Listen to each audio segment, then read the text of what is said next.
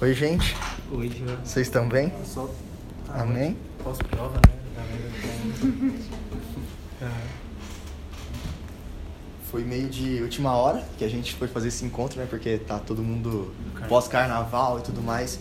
E o João mandou mensagem, vamos fazer. Eu falei, vamos fazer, cara, né? Aqui é pau pra toda obra, né? Deus, ele sempre tá falando algo. Eu costumo falar pra... Lá na igreja, quando eu tô ministrando, eu falo que Deus, ele sempre tá falando com a gente. Então, se Deus tá falando com a gente, a gente também tem algo para falar. Quando a gente tá numa sala de aula que a gente ouve os professores, automaticamente a gente tem algo para falar também, porque eles nos falam e a gente reproduz aquilo que eles têm, está, estão nos falando. E com Deus não é diferente. Aquilo que ele nos fala, a gente repassa. E o João começou falando a respeito dos nossos últimos encontros, que o primeiro encontro, o João ministrou a respeito da mulher que estava diante de um poço e de como Jesus ele se achegou a ela, de como aquela conversa se desencadeou e de como ele demonstrou misericórdia para ela. Na semana passada eu ministrei é, algo muito parecido a respeito das misericórdias de Deus. Eu ministrei sobre encontrando a pessoa certa, que tinha uma mulher que ela tinha um fluxo de sangue há 12 anos. E quando ela se encontra com Jesus, ela tem aquele fluxo curado. E eu falei um pouco sobre o que aquele sangue representava. Aquele sangue, mais que qualquer coisa, representa a vida. Nós sabemos que a vida está no sangue. Então aquela mulher teve 12 anos perdendo vida, até que ela se encontra com a vida.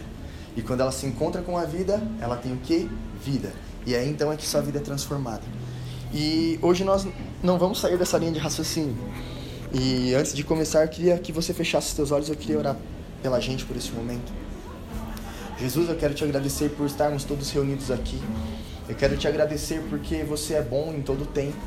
E eu peço que essa palavra que você compartilhou no meu coração possa fazer sentido para as pessoas que estão aqui. Que possa, é, Pai, é, vir de encontro às necessidades. Eu não sei o que o Senhor deseja falar, mas eu sei que o Senhor quer falar. Então, que o Senhor me use nessa tarde como uma última moeda, que você me use como uma moeda preciosa e que o Senhor me gaste, Pai. Que eu possa usar palavras que as pessoas venham entender e que ao sair daqui nós possamos sair daqui transformados, Pai. É no Teu nome, Jesus, que eu quero orar e te agradecer. Amém? E para a gente falar a respeito do que eu preparei hoje, eu queria que você abrisse sua Bíblia em João capítulo 8.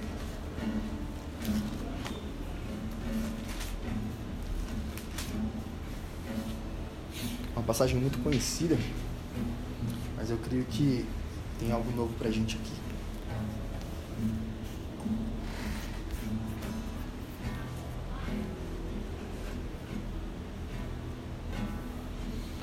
O Evangelho de João, no capítulo 8, versículo 1, vai dizer assim: Jesus, porém, foi para o Monte das Oliveiras. Ao amanhecer, ele apareceu novamente no templo, onde todo o povo se reuniu ao seu redor e ele se assentou para ensiná-los. Os mestres da lei e os fariseus trouxeram-lhe uma mulher surpreendida em adultério. Repita comigo: adultério. Fizeram-na ficar em pé diante de todos e disseram a Jesus: Mestre, essa mulher foi, foi surpreendida em ato de adultério. Na lei, Moisés nos ordena apedrejar tais mulheres. E o Senhor, o que diz? Ele estava usando eles estavam usando essa pergunta como armadilha, a fim de terem uma base para acusar Jesus. Mas Jesus inclinou-se e o começou a escrever no chão com o dedo. Visto que continuavam a interrogá-lo, ele se levantou e lhes disse: Se algum de vocês estiver sem pecado, seja o primeiro a atirar a pedra nela. Inclinou-se novamente e continuou escrevendo no chão. Os que ouviram foram saindo, um de cada vez, começando pelos mais velhos. Jesus ficou só, com a mulher em pé diante dele. Então Jesus pôs-se em pé e perguntou-lhe: Mulher, onde estão eles? Ninguém a condenou? Ninguém, Senhor, disse ela. Declarou Jesus: Eu também não a condeno. Agora vá e abandone sua vida de pecado. Deu para entender o que estava acontecendo aqui? Jesus ele estava no templo, que poderia dizer que seria uma igreja hoje. E Jesus ele sempre estava nesses ambientes. Jesus ele, ele adorava ensinar as pessoas e compartilhar daquilo que ele conhecia. Eu, eu acredito que Jesus compartilhava muitas histórias, não é à toa que ele falava por parábolas. Então ele gostava de interagir com as pessoas. E Jesus estava no templo fazendo o quê? Ensinando. Até que chegaram as pessoas que se achavam superiores a todas.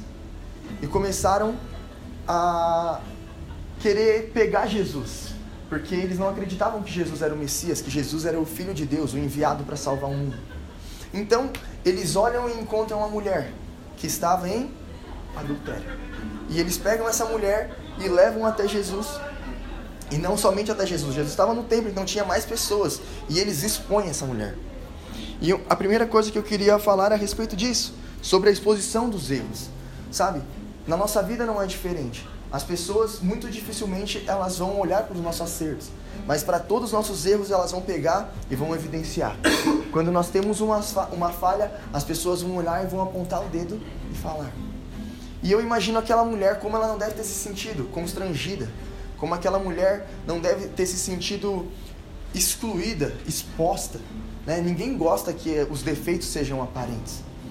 E mais do que aquilo, porque se hoje uma traição já escandaliza, que dirá naquela época que a sociedade era muito mais conservadora, a sociedade era muito mais machista, vamos dizer assim.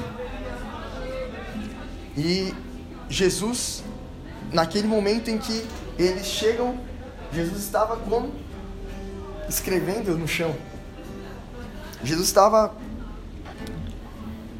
sei lá, fazendo o quê? Esse é um mistério acerca que eu gostaria de saber. De quando encontrar com Jesus, falar: Jesus, o que, que você estava fazendo naquela hora? Porque diante de uma situação que eles estavam querendo uma resposta de Jesus. Olha, Jesus, Moisés diz para apedrejar. Mas e você? O que, que você diz? E Jesus estava lá, na calmaria, na calmaria. E o interessante é que o erro daquela mulher foi o que? O adultério. E o que é adultério? Sabe, hoje quando a gente olha para um relacionamento, adultério é o que? É uma mulher que tem um compromisso com um homem e que se relaciona com um outro homem, ou um homem que se relaciona com uma outra mulher. Né? Isso é um adultério. Mas se nós pensarmos em outras coisas, por exemplo, gasolina. Uma gasolina adulterada é uma gasolina que se relacionou com outra gasolina? Não. É simplesmente uma gasolina que tem alguma coisa nela que não permite que ela seja pura. Adultério, se nós analisarmos nesse contexto, é qualquer coisa que está fora do propósito. Então aquela mulher, ela foi pega no adultério, ela foi pega fora do propósito pelo qual ela foi designada. E eles trazem até Jesus. Jesus, continuando, como eu falei, estava escrevendo no chão, e eles continuaram, continuaram, continuaram a interrogar, a interrogar, eu queria começar a falar, Jesus, e aí, o que você tem para dizer? Até que Jesus fala, tá bom. E Jesus simplesmente só fala uma frase que quebra com todos aqueles que estavam ali. Eles falam, olha, se você não tiver pecado, que você atire a pedra. E é interessante que nós acreditamos que Jesus, ele nunca pecou.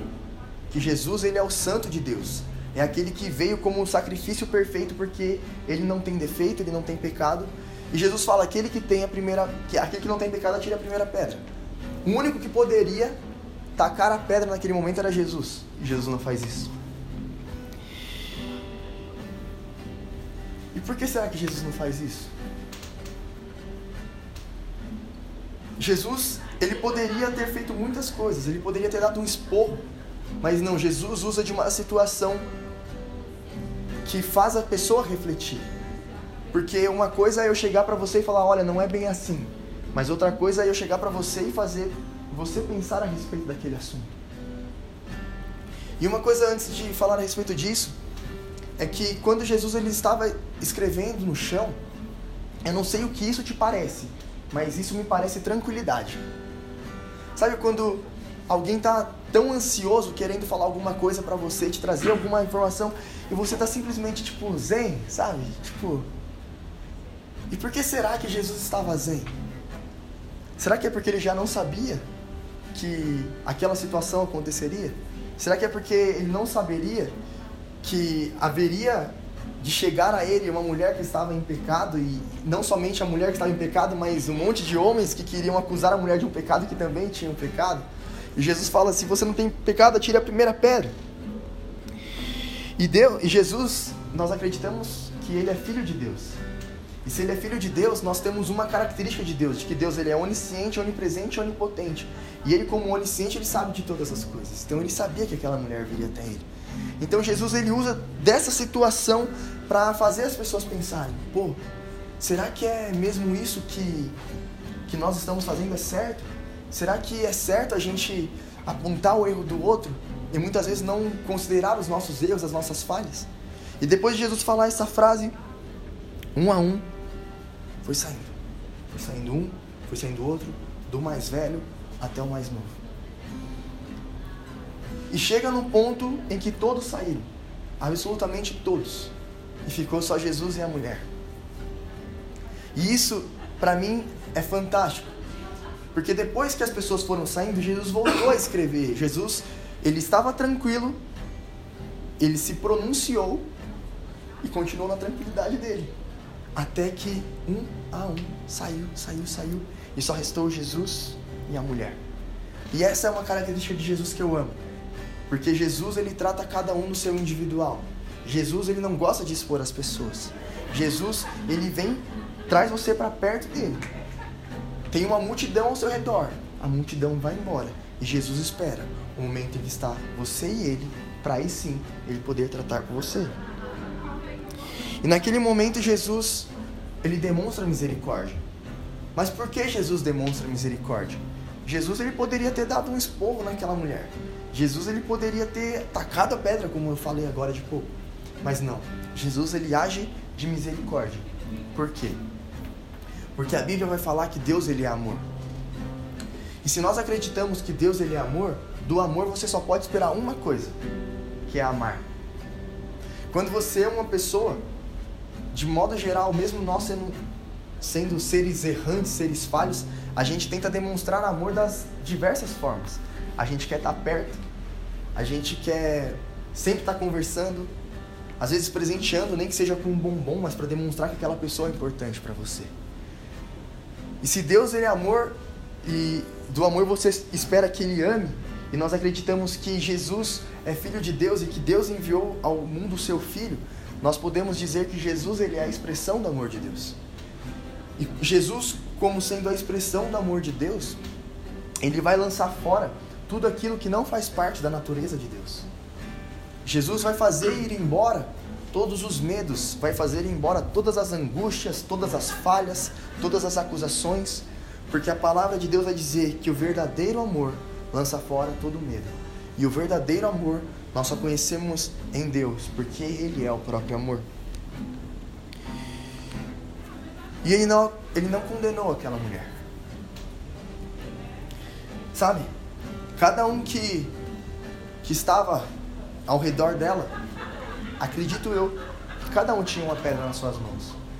Mas a partir do discurso de Jesus, do discurso de amor de Jesus, eu creio que simplesmente as ações deles foram essas: de soltarem as pedras e de sair. E o tema da mensagem de hoje é ao cair das pedras. O que acontece quando as pedras caem?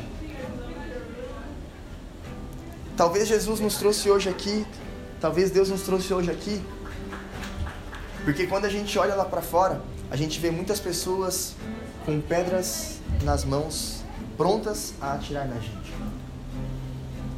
Mas uma coisa que ele me ensina e que ele te ensina é que ele é Deus e ele sabe da forma como eu sou e da forma como você é. E que ele não está preocupado com a multidão lá fora segurando as suas pedras loucas para atacar, para te matar. Mas ele só está esperando o momento da poeira baixar para que ele trate de você tete a tete, face a face, sem te expor sem fazer nada, porque ele te aceita. Não quer dizer que ele concorde, mas quer dizer que ele aceita. E a partir do momento em que você aceita, aquela mulher ela responde muito sabiamente a pergunta de Jesus quando ele fala: Cadê os teus acusadores? E ela fala: Ele falou: Ninguém te condenou? E ela responde: Não, Senhor, ninguém me condenou. Talvez a gente tenha medo de se achegar a Deus por conta das, da nossa natureza errante, da nossa natureza adâmica, A gente tenha medo de chegar a Deus falando, eu já ouvi essa frase, eu não vou para a igreja porque se eu entrar na igreja eu vou pegar fogo.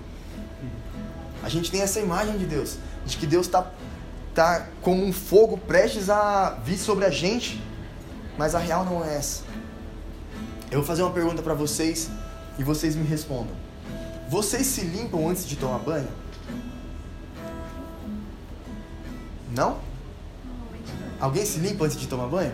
Tirou o polo, né? Pra ficar mais suave. Mas de modo geral, ninguém se limpa antes de tomar banho. E por que a gente quer se consertar antes de se achegar a Deus? Cara, o conserto vem dele, o conserto não vem das nossas obras. O conserto vem de um encontro real com Jesus. O conserto vem de uma real identidade revelada.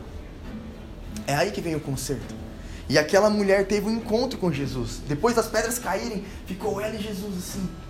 Jesus falou: Ninguém te condenou? Ela falou: Não. E Jesus só falou o seguinte: Eu também não te condeno.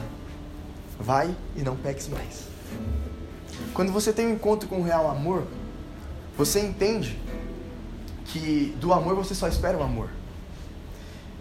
E o que muitas pessoas não entendem é que muitas das nossas ações nós fazemos porque nós achamos que não somos aceitos. Nós fazemos porque nós achamos que não somos amados. E aí é por isso que a gente começa a camuflar muitas coisas. A gente começa a querer é, ter uma identidade que não é nossa. A gente quer ter um estilo que não é o nosso. A gente começa a se relacionar num grupinho que não é o nosso. Por quê? Porque a gente fala, pô, eu não sou amado. E eu preciso ser amado. Eu preciso ser amado, eu quero ser amado. E a partir desse momento a gente vai tentando suprir essa falta de amor. Mas quando nós temos o um encontro com o amor, que nós verdadeiramente encontramos a resposta daquilo que nós estávamos perguntando, que a gente encontra o real sentido da nossa vida, que a gente fala, é isso, cara. Esse é o verdadeiro amor. O verdadeiro amor não é aquilo que eu estou buscando lá fora, mas o verdadeiro amor está aqui. Isso faz a nossa mente abrir. E aí você fala, eu sou amado. E quando você descobre que é amado, todas as outras situações vão mudando. Você fala, pô, eu sou amado. Se eu sou amado, eu já não preciso mais fazer parte deste grupinho, porque eu não preciso me enquadrar nele. Eu sou amado do jeito que eu sou. Eu sou amado mesmo com esse cabelo que todo mundo fala. Eu sou amado mesmo com a calça apertada que eu uso. Sabe? Eu sou amado mesmo muitas vezes é, sendo grosso, sem intenção. Eu sou amado mesmo com todos esses defeitos. Eu sou amado. E a partir da consciência de falar, pô, eu sou amado. Mas se eu sou amado, eu tenho que agir em amor. E talvez eu ser rude não vai ser legal. Talvez eu responder de uma forma grossa não vai ser legal. Talvez eu maltratar alguém não vai ser legal. Talvez eu excluir alguém não vai ser legal. Por quê? Porque você teve um encontro com o amor. E hoje é dia das mulheres.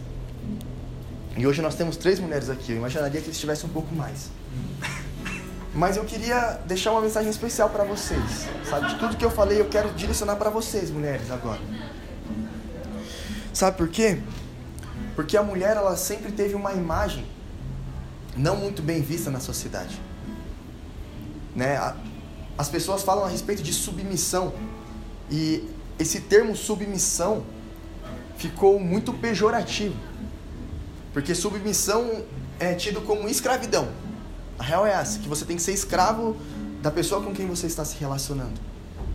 Mas o real sentido de submissão não é escravidão, escravidão. Submissão é uma missão paralela a outra missão. A mulher só vai ser submissa a um homem a partir do momento em que o homem tiver uma missão, senão não existe submissão. E a mulher ela sempre teve uma imagem muito pejorativa, sabe? Sempre foi maltratada e, e esse não foi o plano original de Deus. Só que Jesus ele sabe reconhecer o real valor de uma mulher.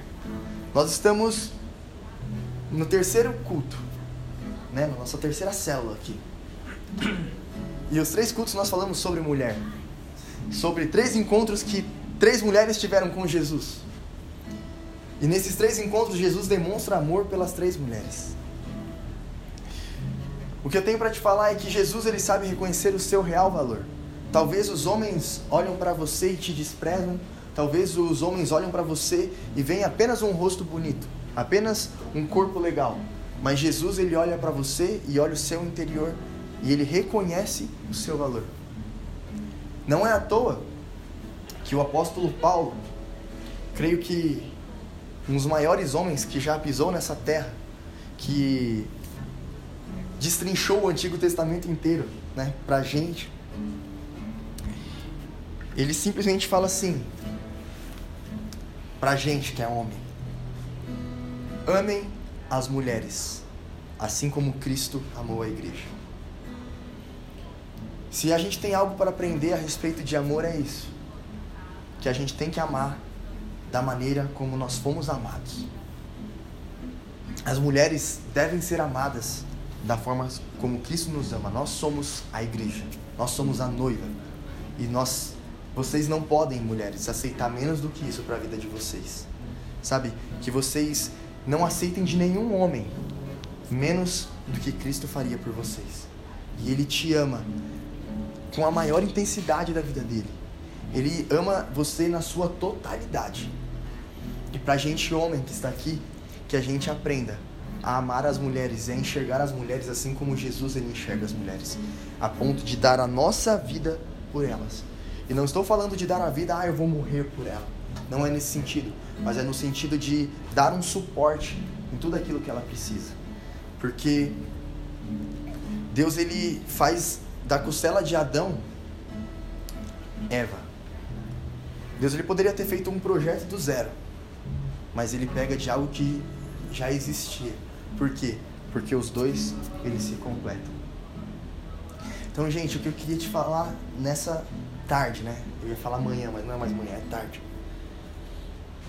É que existe um Jesus que não é um Jesus que é pregado aí fora, que está interessado no seu dinheiro, que está disposto a te castigar, que não vê a hora de ficar com você para te apontar o dedo,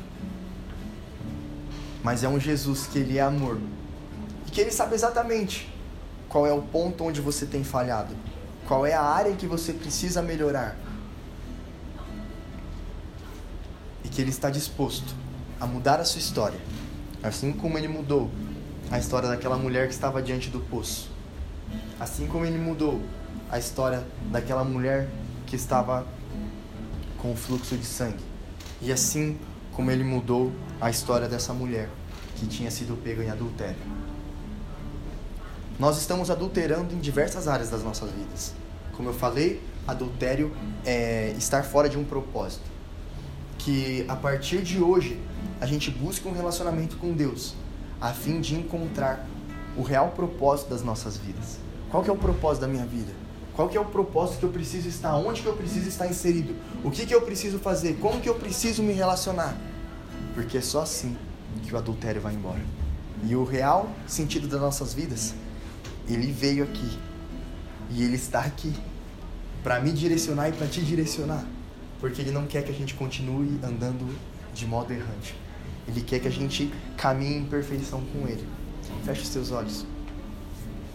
Jesus, eu te agradeço por este tempo de qualidade que nós tivemos aqui. E eu espero que essa palavra possa ter falado com cada um. Foi isso que você colocou no meu coração. E eu espero que as pessoas possam ter recebido isso. Eu não sei se foi para todos ou se foi apenas para um. Mas eu sei que alguma coisa o Senhor fez aqui. Eu creio nisso. Eu peço que o seu amor, Jesus, possa estar dentro de nós a cada dia. Que o seu amor possa transbordar nas nossas vidas, que nós possamos ter a alegria de viver, que nós possamos sair do adultério que nós estamos, Pai. Não necessariamente o adultério de um relacionamento, mas o adultério de estar fora do teu propósito para as nossas vidas. Que o Senhor fale aos nossos corações, porque você é real, você vive. Você é amor, nós queremos receber deste amor.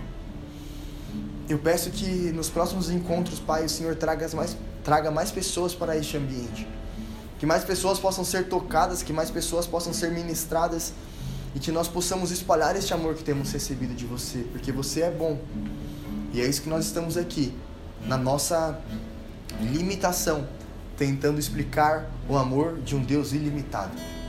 É por isso que nós estamos aqui, porque nós, seres pecadores, estamos falando de um Deus que perdoa.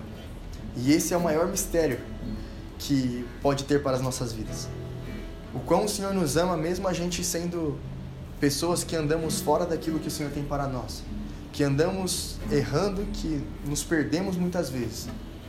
Mas o real motivo é: o Senhor estabeleceu este grupo porque o Senhor tem um amor especial por cada um que se encontra nessa faculdade. O Senhor não quer que a gente esteja distante, mas o Senhor quer estar perto. É por isso que você colocou esse desejo nos nossos corações. E Deus Pai, você nunca deixou de ser Pai. E eu peço que os teus filhos aqui possam reconhecer a tua paternidade. E mais do que isso, possam reconhecer que são filhos. É no teu nome, Jesus, que eu quero orar e te agradecer. Amém? Amém, gente.